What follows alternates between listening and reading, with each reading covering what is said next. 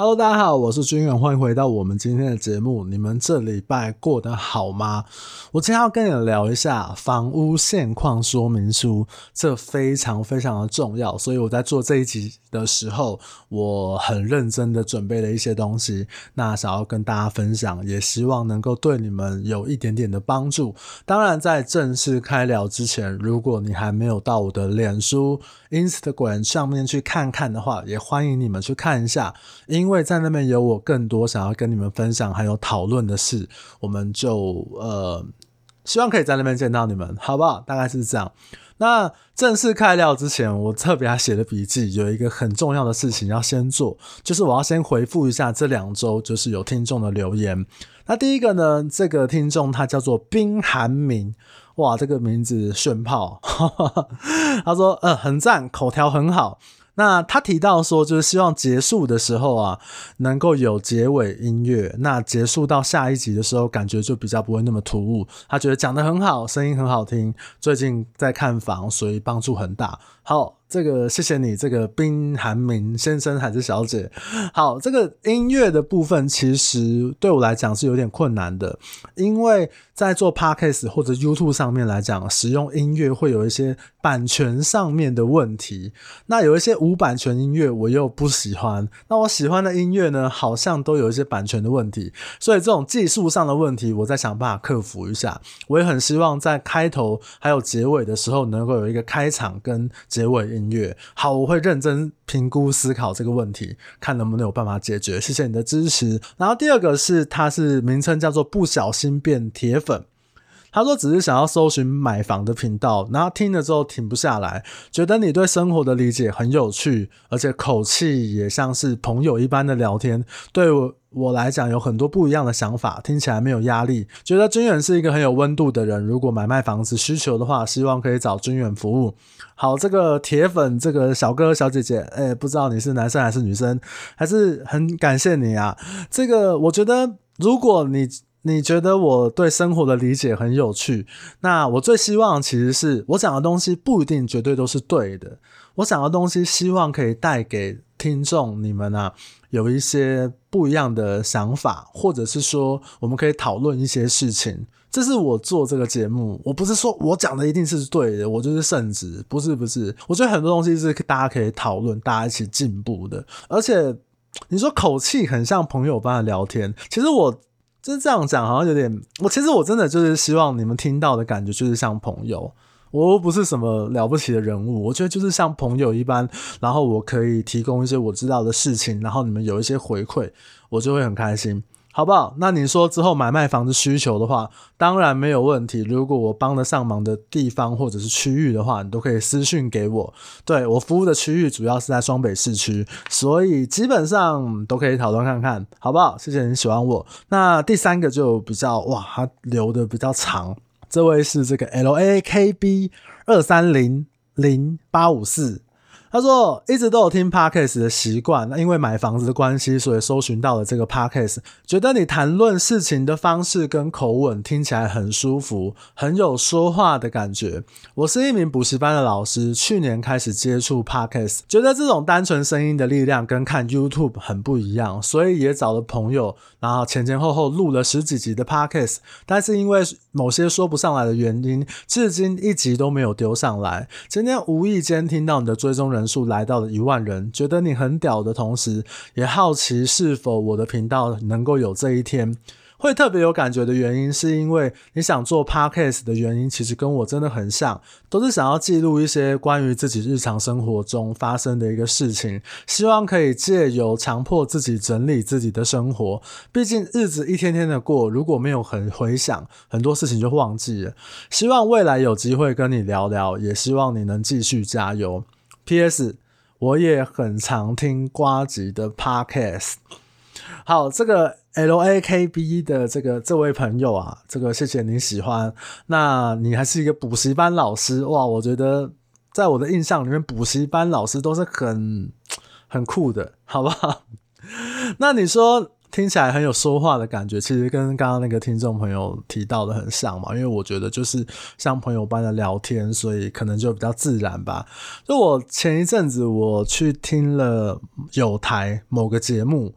那我听了之后，我就觉得哇，也太像是这种小学生在演讲了吧？就是每一个字正腔圆，然后咬文嚼字这样子，抑抑扬顿挫，我就觉得哇，那我真的是在这个瞎鸡巴讲干话。那我觉得每个人喜欢的方式不同，我就觉得说，希望我面对不同面向的时候，都可以保持我平常自然的样子。也许当然是他平常自然的样子啊。好。所以我觉得，哎、谢谢你喜欢，谢谢你的认同。那我觉得整理一整天发生的一个事情，我们生活上或工作上面来讲，我觉得非常非常的重要。因为有时候你会不小心发现一些很重要的事，或者是你可能会。明明是很重要，但是你却没有注意到的一个事情，这样子，所以我觉得做这件事情蛮棒的。不管你是要用录音的方式也好，你要用笔记的方式也好，日记的方式也好，写脸书文章的方式也好，我觉得都非常非常好。当然有机会跟我聊聊的话，我也非常欢欢迎你。你可以在这个脸书或者是 Instagram，你可以私信给我，也许我们可以讨论交流一下一些节目上面的想法。也希望对你有一点点帮助，因为你是这个常听瓜吉的这个粉丝，所以我们一定是同文层。我刚刚才在我个人的那个脸书上面，我写了一篇跟瓜吉有关的文章，我还跟我朋友说：“欸，我如果看到瓜吉心情不好，我好像。”好像心情也会不好这样子，同温层好不好？好啦，我们就互相加油，一起一起加油这样子。好啦，那我们要来正式的来聊今天的这个内容。我今天要跟你聊一下，我们在看中古屋的时候，通常我们都会这个房子都会配一本不动产说明书，中介方去做的。那其中有一个很重要的部分，就是房屋现况说明书。基本上在各家中介给屋主签。售屋委托的时候，都会请屋主在这个现况说明书上面，针对屋况还有产权的部分做一些确认跟勾选，然后也会在下方签名以示负责。那通常根据各家中介的格式啊，也许会有一点点不太一样的地方。成屋的版本我看过几家中介的，其实内容大同小异，不过基本上都应该要遵循内政部不动产说明书应记载及不得记载事项的规范。那我自己觉得，因为这几十年来，这房地产的交易量也变大很多，所以法规在这十年或者是这十几年来讲，也是有不断的进步。产生屋况上面、产权上面的纠纷，我想可能会比早期呃我们爸爸妈妈那个年代来讲，还会再少非常非常的多。那前提是说，就是我们的屋主端啊，或中介端，要在这个屋况说明书上面去详实记载房子的一些条件，我想就可以规避掉大部分的争议。那这个内容其实很多，那我把它分成八个方向，我会把这个范本放在这个粉砖上面，有兴趣的朋友可以上去看一下。最重要的是，实物上我们会碰到一些比较容易有争议的地方，或者是买卖方中介认知有落差的地方，我会把。几个例子拿出来跟你们讲，你们遇到的时候可能可以稍微再注意一下，也希望你不要去碰到一些太奇怪的一个事情。这样好，那内容到底有什么？第一个部分是这样，它会针对你看的这个房子，它所在基地的使用状况来做一些询问，比如说这个。房子的土地是不是正常可以有对外通行的道路，或者是跟林地周边的这个地有没有间接的纠纷？那我们持有的这块土地是否有需要提供给他人来做通行使用，或者道路使用等等等等的？那一般来说，在市区比较少见有遇到这样类似的问题。那我举个例子，我们其实也有碰过社区，它是那种前后门都有可以进出，但是那个社区的后面的门，它打开之后，外面的那个土地就被。那个地主给封了起来，就不让你走。你看起来明明看起来像马路，但是它就是围起来，留一个很小的缝给你。那还好，那个社区它正门是没有影响的。那因为后门其实大家的使用量本来就不高。那我想诸如此类的例子，一定也有很多类似的事情在其他的地方发生。所以如果这个社区它是有多个出口的话，其实我会建议你在看的时候可以多绕一下，或者多去留意。一下，像我刚刚讲那个例子，其实就我所知，就是本来建商是要跟那个地主，就是后面围起来的那个地主，把那个地买下来，让它变成一个比较完整的一个腹地，它前后都可以走到大马路去。但是后来好像条件没谈拢，所以后面那个地主他就不卖了。他不卖呢，他还把那个土地围起来，就是不让你这个社区住户走后门的一个状况，这样子。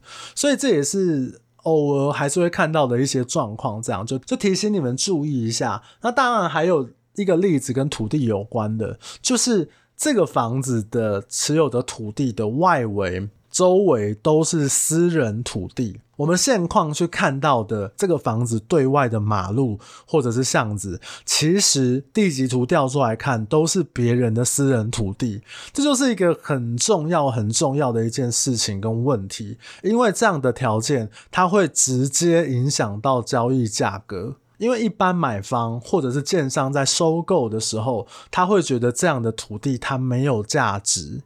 他会，如果人家都把那个外面的马路给封起来之后，你就变成一个孤岛啊，你就没有办法出去啊。所以这个对一般买方，或者是说对建商，他可能有一些重建的机会或者是想法的话，是非常非常的不利、不友善的。所以这个例子，我觉得就必须要在这边做一些勾选，然后让买方知道说他的土地的状况是有这样的一个情况，就要告知买方。那这种情况，我就我所知，通常都不会发生在市区。像我上次遇到这样的情况，它是在云林，我一个老客户的一个房子，它是一个透天，那它的周围的土地把它这个房子给包起来，那看起来像马路的那个路呢，其实也是私人土地，所以它要在买卖上面来讲，我觉得就会有一点点难度，或者是价格可能会有一个很大的一个折扣，这个你们就参考看看。好，那第二个部分呢，是会针对这个建物，就是这个房子的现况有没有发生一些什么必须要告知的一个事情。比如说，他就会问你说，这个房子是否跟他人共有？房子有没有去占用到他人的土地，或者房子有没有被其他人无权去占用？那你可能会跟我说，哎、欸，军远啊，怎么可能房子盖在那边盖得好好，他也不会动，他会去占用到他人的土地？其实以前早期在我们的这个法规可能没有这么严谨的时候，其实还是会发生，比如说可能占用林地啊，或者是说房子压到不属于自己土地的一个状况。我换个角度来讲好了，你的房子盖在那个地方，哪怕你只是压到人家土地的一小角，一平，或者是零点五平、零点三平好了，那你没有那个土地的持分，你这样就是一种占用，就像。小学的时候，你那个旁边坐的那个女同学会在你的那个位置上面、桌子上面，你画一条线。你就算是一个橡皮擦，还这个尺超过一点点，哇，他就揍你。就这种感觉，你只要超过一点点，就是有侵犯的感觉嘛。他可能就打你。那你知道小屁孩的恋爱，就是他这么就认为说，哇，打就是一种爱的表现，因为。好像国中、国小就是男生女生表达爱意的方式，就会去故意打你一下、弄你一下，就是好像好像这样是一种恋爱的感觉，这样子。跟房子不一样啊，你占用其他人的土地，严重的话，搞不好要你拆屋还地，非常麻烦。所以这个地方如果屋主有勾选的话，要特别特别去注意一下。啊，当然，这中介也是有要去查访的一个责任在这样。好，那后面还会去问说，这个房子如果有电梯的话，是不是有合格的标章？那房子社区里面有没有消防设施？有没有无障碍空间？消防设施可能就包括灭火器啊、消防栓啊、洒水喷头啊，或者是社区的广播器啊等等的这些东西，通常社区里面都会有，但是平常用到的机会真。真的是比较少一点。所以如果你很在意的话，你可以去看一下这个社区有没有公布出来的维护记录。我有看过买房，他就真的会去把那个消防器啊。灭火器，他就真的去看一下，说它的这个使用年限，或者说看它有没有更换啊，或者是维护啊。那其实你就可以判断说，这个你看的这个房子，这个社区有没有在维护这些紧急的一个设备，因为你用到的时候，那可能都是拿来保命的，所以也可以看出说这个社区有没有在正常运作，这也是一个点。那刚刚讲到这个无障碍空间。我要认真的讲，如果你真的有无障碍空间的这个需求的话，比如说长辈会有轮椅需求，我真的非常强烈、强烈的建议你现场实际去使用一遍，就真的去推走走看，然后去稍微了解一下它的坡啊，还是说它的那个路路径啊，那个路怎么好不好走啊？因为有些社区的无障碍空间，对一些长辈或者看护来讲，根本就是好汉坡啊！哇，他推那个又远又陡的那个，谁有办法？你推那个轮椅，根本就是一场意志力的考验。有时候看他们推真的很辛苦，你会帮他一把，因为有时候他那个路啊，太宽、太窄、太滑、太陡，或者是太不平、太不好走，都。就是当他们推得很吃力、很辛苦，那他们也只能靠这个方式进出社区。所以，如果你有这个需求的话，请你一定要现场实际去看一下，去试一下车啊，好不好？我想，如果你有这样的需求，你跟我们服务的业务同仁讲，其实我们都很乐意陪你去了解一下它目前的使用状况。我觉得这个也蛮重要的。那这个就是比较偏向社区电梯啊、无障碍设施或者是消防设施的一个部分的一个勾选。再来会写到什么？这个房子有没有增建违建？有没有夹层？有没有被检举报拆过的记录？这里就很重要，因为增建违建这种东西啊，包罗万象。这个里面会有包含什么？比如说顶楼加盖、露台增建，然后天井啊那种可能一楼到五楼哇，整层整栋盖得起来那种。增建防火巷的外推啊，阳台的外推啊，我觉得有些中介品牌他会写的很细，甚至他会写到说这个铁窗加盖啊，呃，或者是做凸窗啊，阳台加窗啊，他都会写下来。或者是我们一般看到这种雨遮花台，他给它外推，他把那个雨遮花台那个小空间呐，也用凸窗包起来。因为你知道，我们台湾很多那种空间利用大师，我看过，常常看到那种两个拳头空间那种小花台，他一样把它外推，他一样把它去用窗户把它包起来，变成一个室内的一个空间的感觉。哇，那个利用真的是很厉害。那我有看过这个。有那种公寓的铁窗增建出去的，是可以人站出去，可以在上面晒衣服、放洗衣机这种用途的。我这种增建，这使用空间超大。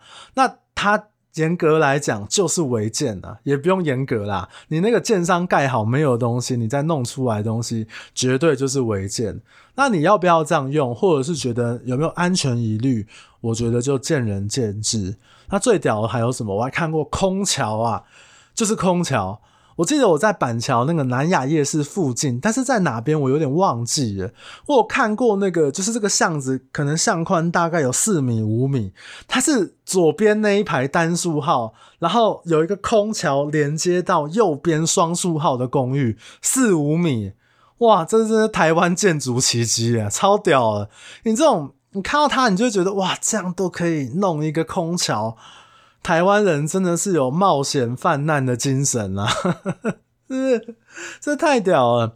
反正啊，就是你从这种空桥、天桥啊，小至什么外推加窗啊，都要写清楚。就是屋主这边，包含是跟屋主的部分。都要写清楚有没有被举报过，你写得越清楚，你才可以真正去保障买卖双方的一个权益。对屋主来讲，我也会建议他，你要写得清楚一点，因为不然到时候买方可能没有意识到它是一个增建违建的情况之下，其实你屋主可能是要负担一些责任的。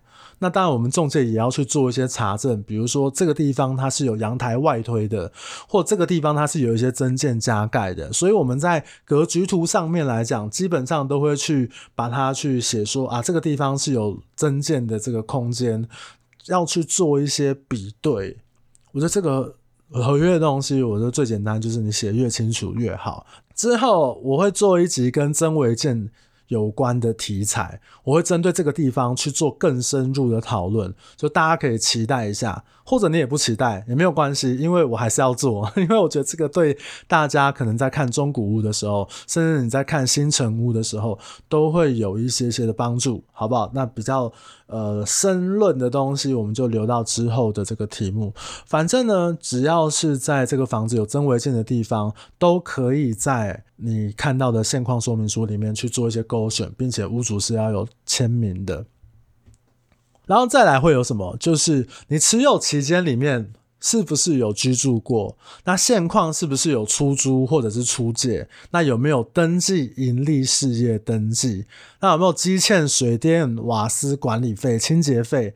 或者是你是不是比较特定的工业区或者不得做住宅的商业区里面？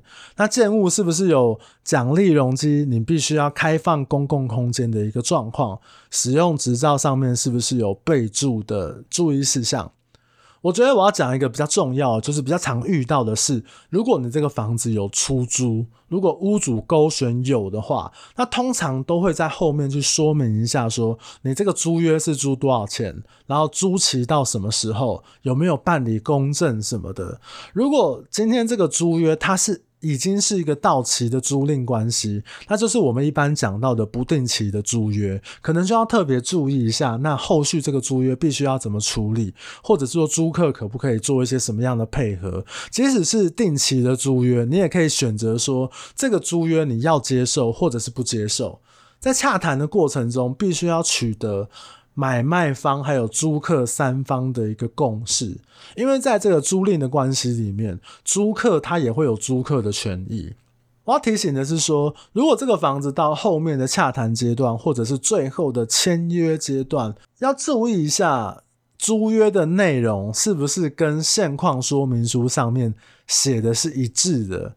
我们就有碰过好几次，屋主记错了租约到期的时间，或者是租金记错。两万三记成两万二或两万块，那你这样处理这个纠纷就很麻烦，而且很讨厌。所以这个部分啊，我要呼吁一下我们的中介同业，其实真的要保护好自己。你在签委托的时候，可不可以就请屋主拿出这个租约，让来我们双方来确认一下这个租约的内容，不要靠那个印象，不然出错的话非常非常麻烦，尤其是那种分租的那个物件呢、每一间的这个租金啊、租期啊、租客条件啊，有时候屋主他可能房子太多，他自己都搞混了。而且还有一个，尤其这种分租条件，水费跟电费是怎么算？这个也很常吵架，就是你觉得五块一度很贵，六块一度很贵，不合理什么的。所以其实一开始我们都要去。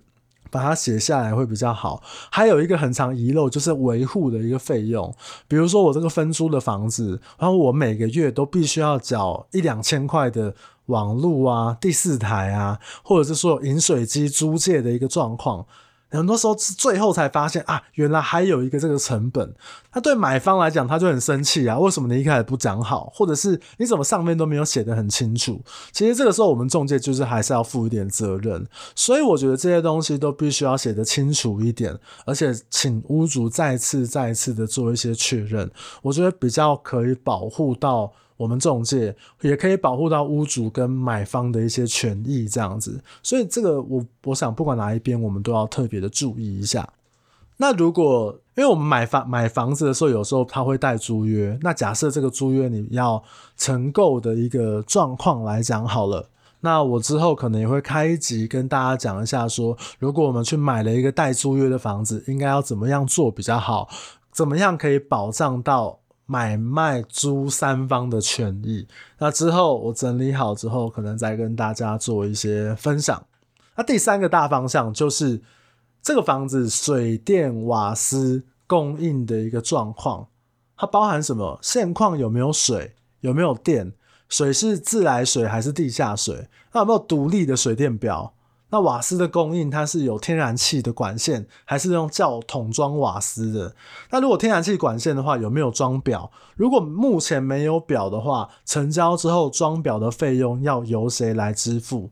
然后水管、马桶、排水是否可以正常可以使用？我举个例子，很常发生的喔，比如说讲到排水。比如有些人哦，他会把厨房或者阳台的那个地排，他把它封起来。他有时候屋主可能会想说，他这个地方根本不太会去用到水，所以因为怕一些什么虫啊、蟑螂啊，他就会把它封起来这样子。或者是他可能一二十年前这个管线有漏，他用水泥把它封起来，我就不用，就不会漏到楼下了。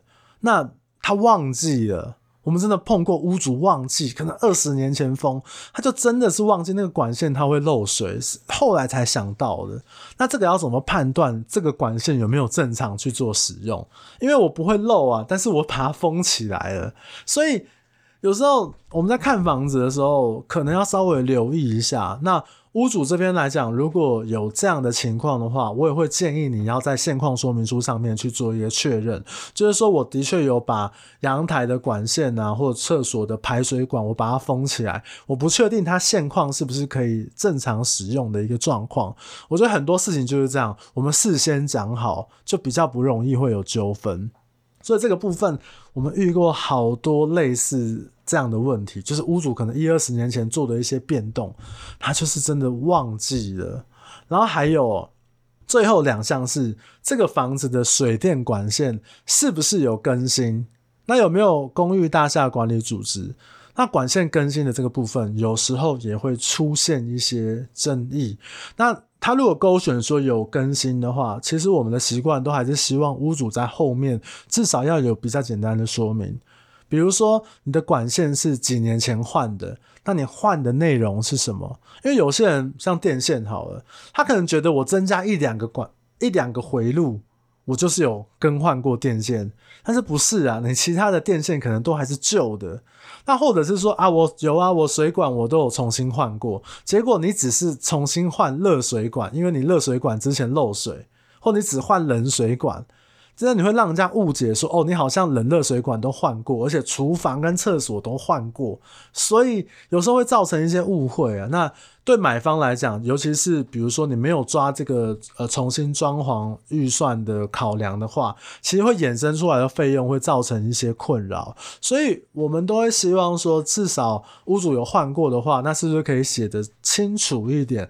然后你大概是几年前更换过的？那如果这个地方没有的话，其实我会建议你跟中介业务，请他去跟屋主了解一下，或者你在看屋的时候，你再特别留意一下，比如说。电线呢、如果你真的不会的话，你就把电箱打开，拍个照，然后去给你认识的这个水电师傅看，拍一下那个线的这个外观啊，拍一下它的回路啊等等的，其实都可以做一些很简单的判断。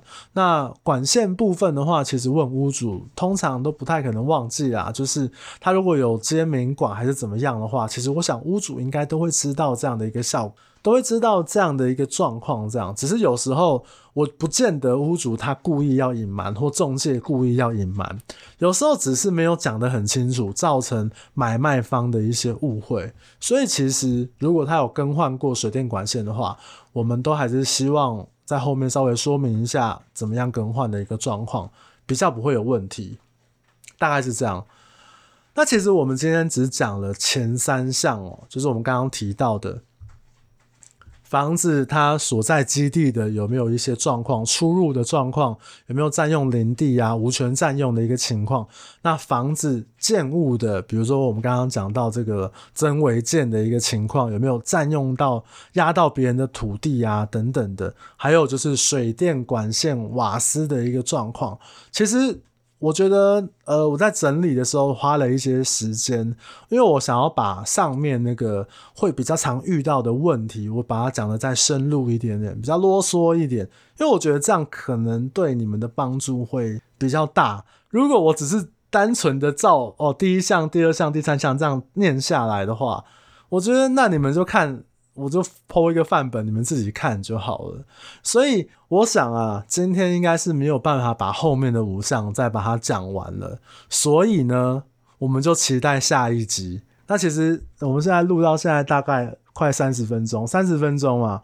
那所以我们就期待下一集，就把它切成两集啊。因为你现在要我讲，我也讲不出来，因为我还没有准备到那边。因为我光写这些东西，然后想一下到底什么事，哇，真的花了很多很多很多的时间。好不好？希望对你们有帮助。那如果你们有遇到什么问题的话，你们也可以私信我。如果我有空，我看到的话，我可以给你一些方向做参考。如果帮得上忙的话，我也很开心，好不好？那我们今天就先这个上集就先聊到这边。如果你觉得今天的内容对你很有帮助的话，也可以帮我分享出去，给你身边有需要、有买房规划，或者是想要了解这个部分的朋友，让他们来听一下这个节目，真的很赞。我自己是这样觉得啦。如果你也很认同，如果觉得真的很赞的话，你可以在这个评分机制里面给我一个五星好评，我会非常感谢你。或者你可以帮我在粉砖上面或者 Instagram 上面留言点赞，因为这就是一个很好很好的动力来源。没有人想要。对空气讲话的好不好？如果你觉得真的有帮助的话，好了，那我们今天就聊到这边，那就下一集再见啦。我们就把全部后面的部分都把它讲完。好，大家再见，大家拜拜。